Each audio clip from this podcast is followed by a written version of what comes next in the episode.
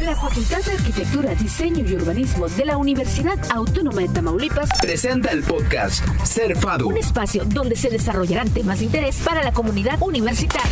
El podcast Ser FADU. Comienza ahora. Bienvenidos al podcast Ser Fadu. En esta ocasión, el maestro Eder Martínez González, diseñador gráfico, nos platicará la importancia del storytelling, la importancia de contar historias para el posicionamiento de marcas. Storytelling, el arte de comunicar contando una historia. Aquí comenzamos. Hola, ¿qué tal? Eh, pues muy bien, muchas gracias por la invitación. Eh, qué bueno que se abren estos espacios para poder platicar de temas que son de interés, sobre todo de los chicos que están en la formación. Sobre todo eh, esta, este, esta materia en, en, especial, eh, lo que es eh, este tema en especial, perdón, el storytelling. Platícame de, de todo esto. vas específicamente al marketing. ¿Qué es el storytelling? Bueno, el storytelling es una herramienta que se utiliza para poder contar historias, básicamente.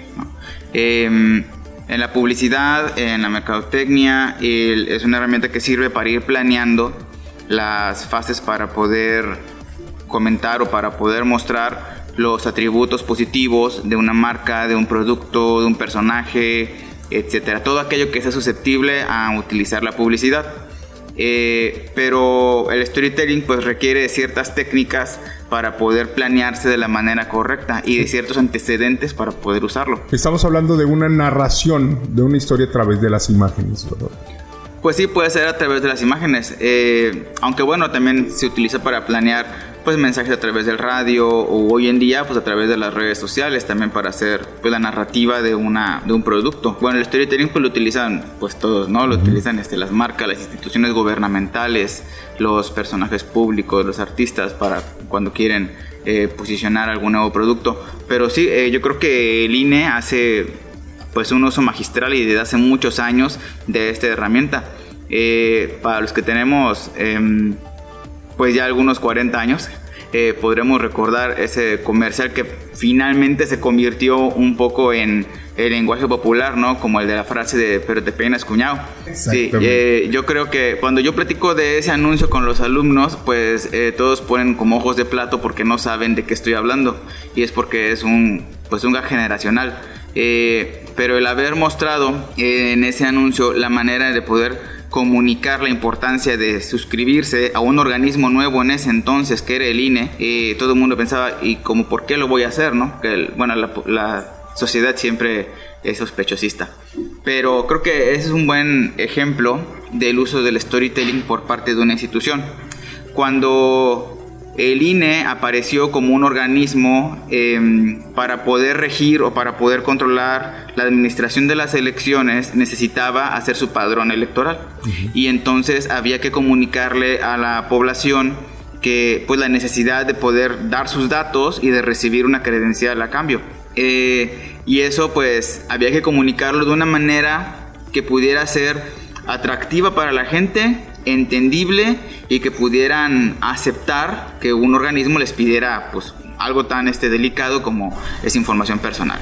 Entonces el storytelling eh, justamente lo que hace es poder comunicar ese mensaje de una manera amable para las personas. Y si recuerdo el anuncio, lo que, lo que mostraban en un inicio eran unos pescadores y se podría interpretar que eran la costa de Veracruz por la forma en la que hablaban. Eso es bien importante porque cuando se empieza a planear un, un discurso con storytelling, hay que identificar muy bien al público al que se le va a dirigir el mensaje. Si no hay un clic entre el discurso y el público, el storytelling no va a funcionar. Y otra de las cosas que hay que em, definir es el personaje que va a comunicar el mensaje al público. Entonces, pues el haber colocado eh, gente que era común eh, a los ojos de los demás, con las cuales pues nos identificábamos y que em, eso podía hacer que hubiera una vinculación directa entre, bueno, cómo esas personas eh, que son pescadores, que son sencillos, eh, están dispuestos a poder dar sus datos a una institución nueva, pues a lo mejor habría que prestar un poco de atención y dar una oportunidad, ¿no? Y ellos mismos en su forma de hablar explican, ¿no? De la importancia, de por qué tienen que dar sus datos, de cómo es el procedimiento, le dice que tienes que llevar tus papeles, que tienes que firmar y que te van a tomar una foto, ¿no? Entonces, todo ese proceso se va definiendo a través de, pues, algunas herramientas que se utilizan para redactar el discurso de storytelling. Eh, y al último, eh, yo creo que fue un acierto el asunto de finalizar el spot con la frase de pero te peinas cuñado, porque eso hizo toda la diferencia para poder convertirla casi casi en el ideario popular, ¿no? Hoy en día todos los que tenemos un poquito más de años, eh, utilizamos, todavía seguimos utilizando la frase para pues, cerrar algún chiste o algún comentario o para decir que nos damos a ir a tomar una foto. Todos sabemos a qué se refiere, ¿ok? Aunque no estemos ya refiriéndonos a ese asunto. Y yo creo que eso es lo que hace que ciertas campañas tengan un éxito que van pasando de generación en generación y que van trascendiendo con los años. Eh, otra de las campañas que, que, creo que hicieron un trabajo excepcional es el de la camioneta Cheyenne. No sé si, bueno, para algunos, para algunos sí va, va a ser un poquito más fresco. Así es, y, y sobre todo porque pues, ha trascendido con el paso de los años. Yo estaba Em, ahora en las clases en línea, pues bueno, yo imparto las clases desde mi casa y a los alumnos de la materia de audio y video digital les muestro esos ejemplos para que sepan qué es lo que hace la diferencia en cómo se narran las historias. Y cuando les estaba mencionando este ejemplo, eh, yo tenía uno de mis hijas, a mi hija por un lado, y terminó la clase y me preguntó, ¿y qué es eso de y la? Ay, pues era un comercial, que etcétera, etcétera, ¿no? Y entonces, a mí me parece que el mostrarle a las nuevas generaciones esos ejemplos todavía es vigente porque algunos piensan que pasan de moda, pero las herramientas exitosas no pasan de moda. Hay que aprender de ellas. Entonces, lo interesante de este anuncio fue un poco eh, la transformación que tienen los personajes, porque storytelling también se basa en transformación. Por eso hay algunas herramientas que sirven para poder redactarlo, como la pirámide de Freytag. La pirámide de Freytag establece una serie de fases para poder redactarlo correctamente, porque cuando se presenta un personaje en el storytelling, em, este tiene que tener una evolución, una fase como de aprendizaje, y eso es lo que va haciendo que cambie en el camino, y eso es lo que le pasó al niño que aparece en el comercial. En el comercial, para los que eh, no lo han visto aún, aparece un eh, niño con su papá y van en, una, en un camino de terracería. Y los caminos de terracería pues siempre son incómodos y el niño pues va este, moviéndose dentro de la camioneta y entonces el niño le, le dice al papá, pa, falta mucho, ¿por qué, ¿por qué tardamos tanto? ¿Por qué tenemos que seguir este, andando aquí, no? Y entonces el papá pues le hizo clic, ¿no? Ahí es cuando le dice, bueno, a, este niño hay que darle una lección. Y entonces lo que hace es seguir en el camino con su camioneta, con, entre los charcos, entre el lodazal, entre los matorrales y seguir avanzando. Y entonces se va mostrando cómo la camioneta se va abriendo paso en el camino. Entonces, entre todo eso, entre toda la historia, se va mostrando cómo la camioneta tiene las capacidades para poder soportar el trabajo rudo y de rancho, ¿no? Entonces, mientras tanto, el niño sigue sangoloteándose dentro de la camioneta eh, hasta que llega a un lugar em, eh, en lo alto y el señor sale de la camioneta junto con el niño y le muestra a la lejania y le dice, mira hijo, algún día todo esto será tuyo. Y entonces el niño, pues después de tener todo ese paseo y con los ojos brillantes, voltea a ver la camioneta y le pregunta, ¿y la Cheyenne, pa? Entonces el señor le insiste, mijo, un día todo esto será tuyo, haciéndole ver que, y el comercial firma, termina diciendo que las cosas eh, duraderas tienen que ganarse, ¿ok? Entonces, pues la camioneta es para los que trabajan y es el premio por el esfuerzo.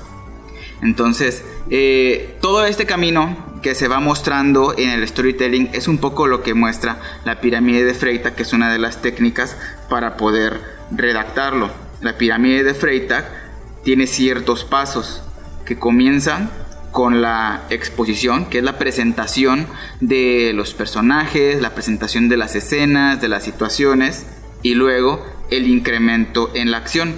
El incremento de la acción podría ser el momento en el que el niño le pregunta al papá eh, por qué tienen que seguir por ese camino de terracería que es tan molesto. Y entonces la historia ahí es donde comienza en el interés, porque empieza a haber una, un aumento en las situaciones, en donde probablemente se va logrando una situación de tensión hasta que llega un momento de clímax, donde por fin, cuando llegan a ese lugar elevado, eh, el papá le dice al niño que vea al horizonte. Ese momento de clímax es donde se debe de resolver la situación y es donde el papá le dice al niño que eh, todo lo que ve en el horizonte será suyo. A partir de ese momento viene una fase que se llama descenso de la acción porque las cosas se van acomodando en la historia para poder llegar al aprendizaje final donde el niño pregunta ¿y la chillenapa? Y entonces viene la fase final que es el desenlace. El desenlace es lo que sirve para poder finalmente definir los atributos de la marca, eh, los beneficios y poder dejar el mensaje final que debe de ser duradero. Y es donde el Señor termina diciéndole, mi hijo, algún día todo esto será tuyo. Entonces, de esa manera, en pocos segundos, porque el comercial pues dura poco tiempo y en poco tiempo debe ser capaz de poder posicionar la idea, se ha mostrado cómo el niño tuvo una fase de aprendizaje que finalmente nos deja a todos algo que recordar, que es que esas camionetas son para la gente que se esfuerza. Y así es como el storytelling pues va dejándonos esos mensajes duraderos.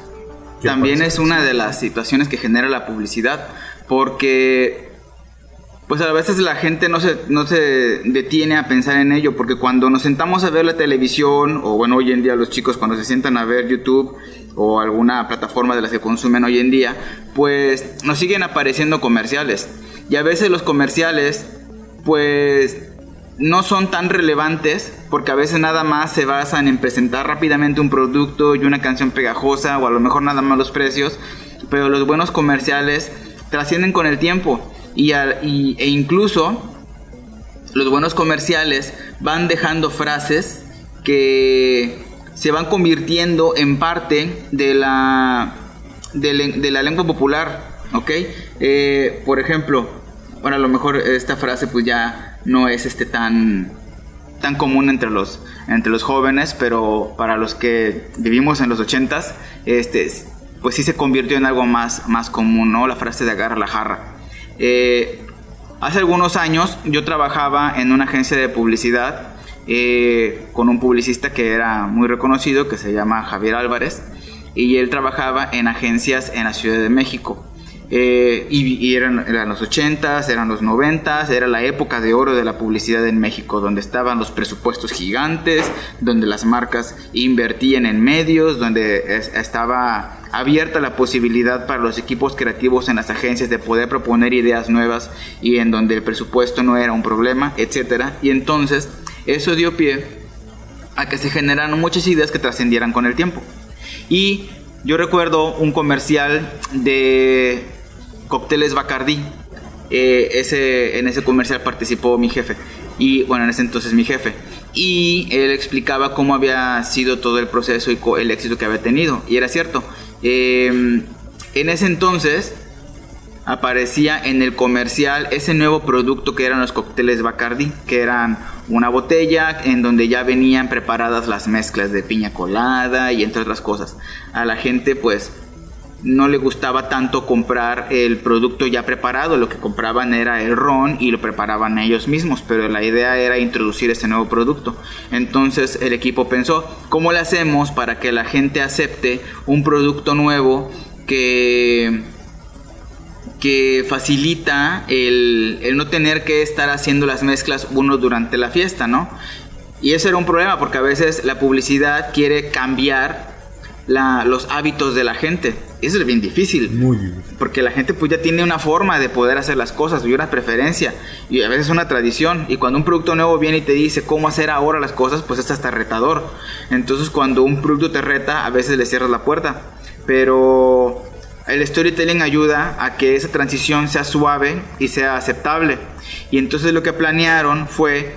Eh, Primero, hacer clic con la gente. ¿Cómo se hace clic con la gente? Identificando las cosas que suceden en sus situaciones habituales. Por ejemplo, en una fiesta, pues está toda la gente conviviendo, está comiendo, eh, hay música de fondo y entonces a alguien se le ocurre, ah, voy a hacer un cóctel. Y entonces lo que, lo que sucedía en el comercial es que aparecía el actor eh, y entonces él mostraba que ya traía el cóctel preparado y todos se le quedan, ¿cómo? ¿Vamos a tomar de allí? Sí, está facilísimo y sabe bueno, sabe buenísimo. Y entonces lo que hacían era utilizar el comercial para que fuera como un video tutorial donde mostraban que nada más tenían que poner eh, hielo en la licuadora y vertir el cóctel y mezclarlo para que quedara como frappé. Y entonces eso es lo que hacían. Y entonces lo que trataban de hacer era servirlo en una jarra. ¿ok? Para que todos pudieran tomar de allí, para que todos se pudieran servir de la jarra. Y entonces el posicionamiento de eso era agarrar la jarra con cócteles Bacardí. Con el paso del tiempo, agarrar la jarra significaba este, pues que conviviéramos con, copas, con alcohol, ¿no? Y con el paso del tiempo, pues a lo mejor se fue olvidando un poco el comercial, pero la frase no. Y entonces todos identificábamos que agarrar la jarra era ponernos happy con alcohol. Exactamente. Y entonces, pues ya hoy en día mucha gente pues no se le hace raro comprar un cóctel ya preparado en vez de tener que hacerlo.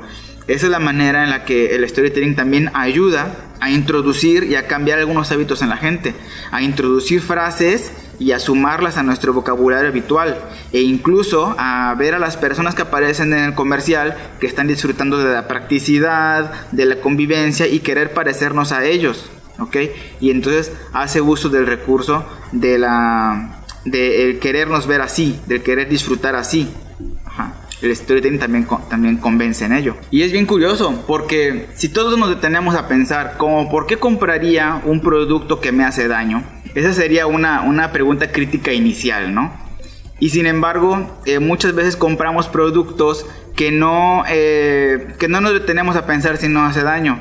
¿ok? Sino que más bien los compramos porque queremos vivir la experiencia. Y eso es eh, un poco el fundamento de la Coca-Cola, porque si primero pensamos, me voy a tomar una bebida que es negra, que tiene exceso de azúcar, que tiene gas y me inflama, y que además viene en botellas de plástico y contamino, todo eso termina siendo ignorado por el hecho de mostrarnos que Coca-Cola es la chispa de la vida y que nos reúne en familia.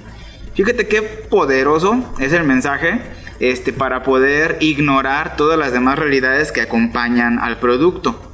Eh, y es bien importante hacer ver que el storytelling ayuda a eso, a posicionar un producto que podría pensarse que no tiene beneficios. Cuando en las clases de mercadotecnia explicamos a los alumnos que la publicidad debe de servir para comunicar los beneficios del producto, a veces nos topamos con productos que podríamos pensar que no tienen beneficios. Antes, cuando el, cuando la publicidad no hacía uso del storytelling, lo que decían los creativos era, bueno, si no hay nada que vender en el producto, pues nada más comunícalo con una canción. Y así es como nacieron muchos comerciales basados en una canción. ¿ok?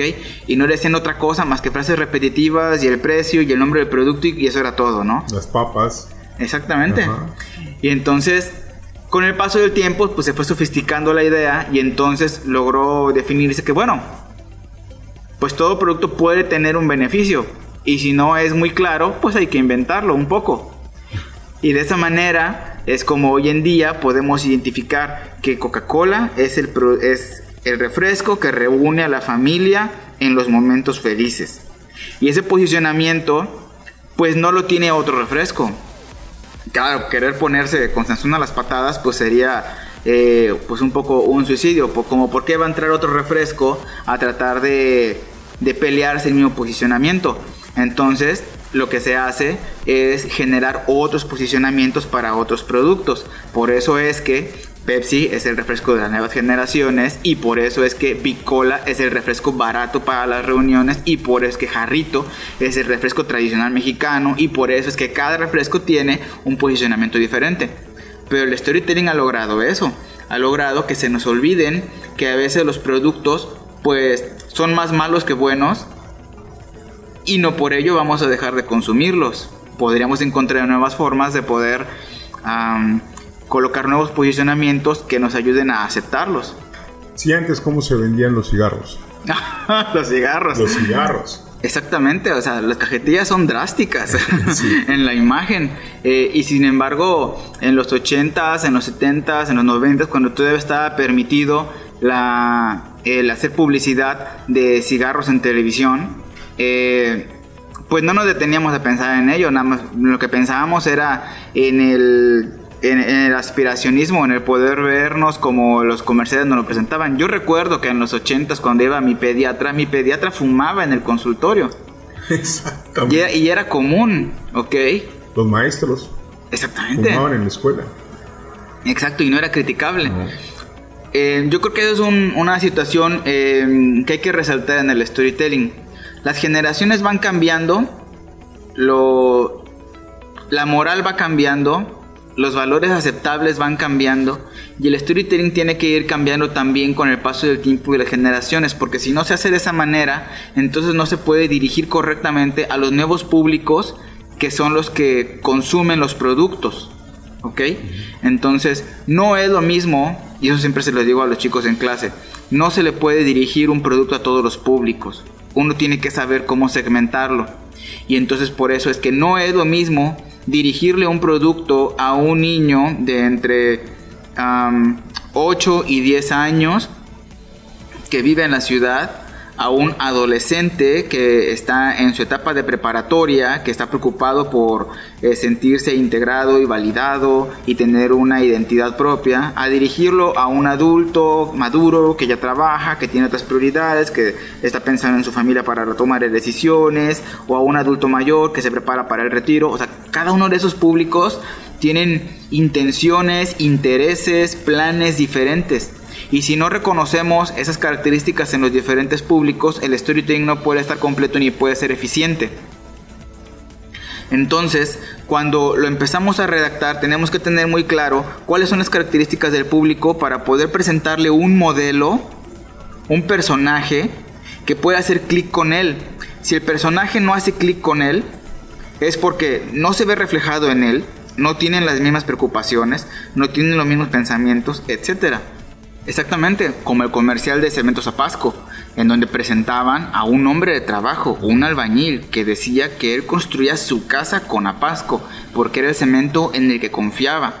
Eh, si nosotros no presentáramos un personaje así, entonces pues no sería, no haría clic con el, con el público, ¿ok? Este, es cierto que, bueno, a veces se presentan personajes diferentes, eh, a veces se presentan mascotas para decir las cosas, pero pues yo creo que no hay como presentar un personaje en el cual uno se quiere ver reflejado, ¿no?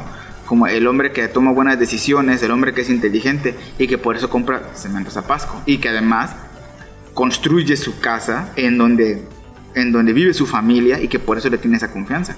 Exacto. Bueno, yo creo que la publicidad eh, todo el tiempo va desarrollándose y va cambiando. Y sin embargo, los, mm, los intereses van a seguir estando presentes. Y aunque hoy en día los productos a lo mejor no puedan presentar una mascota en sus cajas, pues finalmente la manera de atraer a un público va a poder encontrarse. Porque, por ejemplo, si yo voy al súper con mis hijos eh, y las cajas hoy en día ya no tienen al gallo Cornelio, ni al tigre Toño, ni al elefante eh, Melvin, ni al Tucán Sam. Eh, de todas formas podemos ver los, en las cajas unos platos grandotes fotografiados, geniales, apetitosos, con un chorro de leche que les cae y fruta encima. Entonces, pues no habrá una mascota, pero la fotografía hace su trabajo, ¿ok?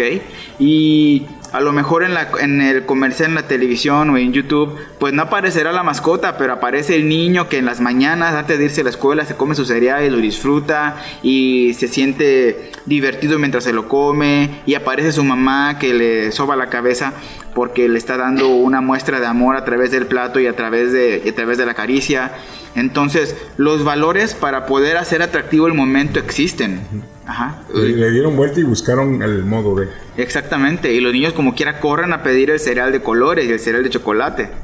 Entonces, yo creo que es una estrategia errónea pelearse contra las mascotas, porque pues las mascotas qué culpa tienen, ¿no? Este, yo creo que si lo que se quiere es generar una conciencia de salud, pues la, intención debería estar en la educación, ¿no? Ok, comer tu cereal lleno de colorantes, pero pues también hace ejercicio en las tardes, practica un deporte, eh, come frutas y verduras, etcétera, ¿no? Y eso es un poco más el trabajo de los papás y mostrar los hábitos correctos. ¿Las mascotas qué? es correcto. Yo creo que en ciudades pequeñas, bueno, o sea, relativamente pequeñas, eh, es un poco más complicado convencer a los empresarios a utilizar una, mm, una historia para poder comentar los beneficios de su producto, ¿no? Yo creo que hoy más a menudo lo hacen más las campañas políticas, el uso del storytelling cuando se abocan a contar una historia, este, pero yo creo que es un poco más complicado porque hay un vicio eh, muy frecuente que es el diminuto tiempo que se tiene ahora para los eh, comerciales, para los spots. Eh, las personas que escriben spots están, están coartados por la medida de 20 segundos, de 30 segundos, ¿no? Y que tiene que contar un montón de cosas en ese corto tiempo y que además tienen que ser pocos spots o dependiendo del presupuesto del empresario también para colocarlo porque el tiempo aire en televisión y radio es carísimo. Entonces, ¿qué hace el empresario? Pues sucumbe a la tentación de mostrar, de decir rápidamente el nombre de su producto, el nombre de la empresa, el precio, la promoción y en eso se acaba el tiempo, ¿no? Entonces, a veces es difícil hacer storytelling cuando existen esas, eh, esas problemáticas. Eh, pero yo creo que hay algunas historias interesantes. Yo recuerdo que cuando eh, se introdujo por primera vez la idea de que las personas probaran el gas natural aquí en la zona, era una apuesta riesgosa, porque todos estábamos acostumbrados al consumo de gas en tanque, este, y que viniera una empresa que nos dijera que podían introducir gas que lo introducían a través de tubería, pues todo lo que pensábamos eran incendios y explosiones en las calles, ¿no? O en nuestras casas, y fugas de gas y cosas por el estilo. Entonces, lo que se planeó en ese entonces fue una campaña en donde se mostraban los beneficios de, de por qué el gas natural era seguro y era económico y era una mejor opción para las familias.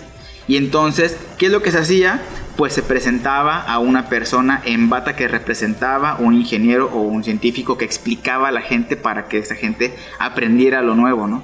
Entonces, esa es una, una campaña interesante porque con base en presentar a una persona que simbolizaba autoridad y conocimiento, les explicaba a la gente que el gas natural era más ligero que el aire, por eso si había una fuga, se disipaba más fácil. Que el gas natural tenía un olor característico, y que por eso si un piloto en la estufa se quedaba abierto, uno podía detectarlo rápidamente por el olor. Que el gas natural era más económico y se hacía una comparación en los precios. Y entonces todos esos beneficios que se iban comunicando en diferentes comerciales y que los explicaba esta misma persona, fueron ayudando a la gente a convencerse de que a lo mejor había que dar una oportunidad y con el paso del tiempo la, costumbre fue permeando y la aceptación fue aumentando. Y eso fue gracias a la planeación de una campaña basada en storytelling que aunque tenía spots pequeñitos de 20 o 30 segundos, cada uno era diferente y servía para contar los beneficios de la mano de una persona que simbolizaba la autoridad y el conocimiento. Entonces de esa manera el storytelling ayudó a que cambiara un hábito aquí en la zona. Estamos más concentrados en hacer eficiente el presupuesto en contar la historia y desarrollar la marca. Yo creo que ese es el problema, ¿ok? Porque cuando estamos, estamos demasiado concentrados en cuidar los pesos y los centavos a través de estirar el presupuesto para publicidad, entonces no estamos concentrados en ir contando los beneficios de una manera que sea adecuada para el público y que éste vaya aceptándolo y entendiéndolo y recordándolo. Y es por eso que muchas veces las campañas publicitarias, entre comillas, campañas publicitarias que se venden tanto en radio y televisión a nivel local, no funcionan porque no tienen un impacto real, no tienen un impacto verdadero, no tienen una conexión con el consumidor final y no las recuerdas, pasas sin pena ni gloria, ¿no? Exactamente, son campañas que nacieron para morir, ¿ok? Que tienen una saturación tan grande que termina hartando a las personas. ¿Ok? De que ya no quiero escuchar lo mismo porque no me interesa, ya entendí que me estás diciendo esto, pero no es de mi interés. Cuando el interés nace eh, a través de poder mostrar los beneficios o contar los beneficios a través de un personaje que enganche con el público, ¿ok? Y mientras no haya eso, un enganche con el público, entonces pues el posicionamiento no se da. El que tiene el producto o la marca que tenga el posicionamiento fuerte va a seguirse manteniendo. Exacto, eh, se privilegiaba mucho el diálogo, ¿no? el, lo que se dice es que la publicidad tiene que ser como un amigo que está tratando de decirte qué es lo bueno que tú, la, la mejor decisión que podrías tomar al respecto. ¿ok? Cuando ese amigo se convierte en otra cosa y se convierte en un ente extraño que está tratando de convencerte de que gastes tu dinero, es cuando ya no hace clic, ¿ok? Y, y un poco es cierto, porque hoy en día también las personas pues viven en una carrera loca por estar concentrados en las cosas que nos interesan únicamente, ¿no? Y las plataformas también nos han eh, alejado de los medios en los que tradicionalmente consumíamos la publicidad, ¿no? Ya hoy en día la gente pues a lo mejor no escucha el radio en las mañanas en noticiero, precisamente para evitar comerciales, y lo que hacen es poner Spotify y escuchar música, o a lo mejor escuchar un podcast. Eh, ya los chicos eh, o la gente joven hoy en día pues no prende la televisión para ver una novela o una serie. Este, mejor contrata Netflix o HBO o o Disney Plus y gastan su tiempo en ello. O hoy en día, pues ya la gente mientras trabaja, a lo mejor no escucha el radio, sino que más bien eh, abre YouTube en una pestaña oculta y, escucha un podcast, ¿ok? O un videoblog. Y entonces si aparece un comercial, pues únicamente le da omitir anuncio. Entonces, pues también es comprensible eh, cómo uno está peleado con la publicidad, bueno, la gente en general está peleado con la publicidad para tratar de evitarla. Porque pues los públicos hoy en día ya están hartos de la saturación, ¿ok? Tiene uno que ser muy creativo y poder entender qué es lo que la gente le interesaría o de qué manera un poco más orgánica puede consumir la publicidad de un producto. Por eso hoy en día a veces en los videoblogs, por ejemplo, eh, o en algún podcast, eh, eh, la publicidad no viene añadida como un, como un anuncio insertado dentro del video, sino que el mismo influencer lo menciona o disfraza un video para poder, para poder presentar un producto, ¿no? Entonces, eso yo creo que es un poco las nuevas formas hacia donde el storytelling van a ir migrando. El que los microinfluencers o los influencers sean ese personaje con el cual tú te vinculas y si ese te lo recomienda o te lo muestra, etcétera, entonces probablemente tú estés más abierto a poder consumirlo porque alguien más te lo está diciendo y te está mostrando una historia o, para que tú puedas ir conociéndolo. O sea, el storytelling no cambia, nada más se transforma. Y yo creo que eso es lo importante que hay que eh, recordar en el uso de este recurso. Se tiene bien poquito tiempo en un anuncio para poder capturar la atención. Entonces, el mensaje no debe de ser paja, el mensaje debe de ser sustancioso, sustancioso en lo, que, en lo que se tiene que presentar, pero mostrarlo de una manera sintetizada, que quede claro rápidamente y que quien lo diga sea alguien con quien te puedas vincular, que puedas mostrar la historia en poquito tiempo y que eso genere un poco la, la emotividad. Yo creo que la emotividad en el storytelling es lo que hace que la gente lo recuerde. Yo creo que la eh, bueno, hay muchas formas de generar emotividad y uno de esos es la preocupación. cuando un recurso se termina. entonces, a lo mejor en aquel entonces no lo veíamos tan cercano porque todavía no había una conciencia de que los recursos se acaban. Hoy en día, pues ya no se es más claro, ¿no? Porque el año pasado vimos cómo de la llave salía agua salada, este, vemos cómo cada, vez, cada año es más caliente los veranos, o sea, es más claro, ¿no? Que los recursos acaban. Pero estás hablando que 30 años atrás, si pones ese comercial y ciérrale, te sigue funcionando igual. Exactamente. O bueno, probablemente para un sector de la población, ¿no? Todavía hay un sector de la población que es a lo mejor inconsciente, pero pues nos queda más claro. Ajá. Yo creo que a lo mejor estaban tratando de remar contracorriente en ese entonces, tratando de mostrar al público que puede haber una consecuencia por no ser responsable en el consumo de recursos Y hoy en día es el momento de decir, te lo dijimos. ese, ese comercial. Ahora sí, eh, ciérrale. Sí, fue, fue para la Ciudad de México, si mal no Ajá. recuerdo. Pero ahorita se lo pones a Monterrey, Sí, claro. se lo pones a Tampico, se lo pones a San Luis, o sea, y, y- y vas eh, dándote cuenta de que no tiene vigencia ese comercial. Exacto, sí, claro, porque hay situaciones que no tienen vigencia, hay situaciones que siempre hay que tratar de recordar y ser conscientes, ¿no? Como eso, como el consumo de recursos. A veces hay storytellings que nacieron muy pronto, ajá, Antes de. antes de... Ajá. Y era, y era bueno porque era el momento de ser precavidos, de planear para el futuro. A veces esos storytellings hay que retomarlos para decir que pues, te lo dijimos con anticipación. Y es que te acuerdas de todo, porque te acuerdas de la frase que era el ciérrale y del jingle que tenía todavía este, este, este comercial. Hay que cuidar el agua porque se acaba y cerraba con ciérrale. Valga la redundancia, ¿no? Cerraba con ciérrale. Es, eh, es importante, digo, porque ahorita, digo, tú lo recuerdas. Ajá. Híjole. ¿Cómo, cómo hay eh, comerciales que nos daban a lo mejor hasta una lección, ¿no? Eh, y hay, hay mensajes que se entendieron muy bien, ¿no? Este, como esa campaña eh, gubernamental que decía que la familia pequeña vive mejor. Y lo, en aquel entonces a lo mejor no se entendía con mucha claridad, pero hoy en día no es súper claro. Y hoy en día los chicos ya ni siquiera quieren tener hijos ni casarse. Este, porque bueno, vamos entendiendo cómo las situaciones van cambiando y nos van obligando a ir repensando nuestras actitudes y nuestros hábitos. Ajá. La verdad, y es que fue un mensaje que, que en esa generación de 80, 90 lo inculcaron tanto y tanto. La familia pequeña vive mejor, la familia pequeña vive mejor, que ahorita en nuestras generaciones es de uno o dos. Claro. Exactamente. O de, o de plano mejor ya no tener hijos. muchos muchos así lo piensan también. Así es. Pues, eh, maestro eh, Eder Martínez, eh, la importancia del storytelling está manifiesta, yo creo que en los productos eh, que quieren trascender, el caso de los que ya platicamos, y, y bueno, pues eh, a los chavos, eh, que, ¿cómo les funciona, cómo les sirve, o de qué les sirve el hacer esto- el storytelling?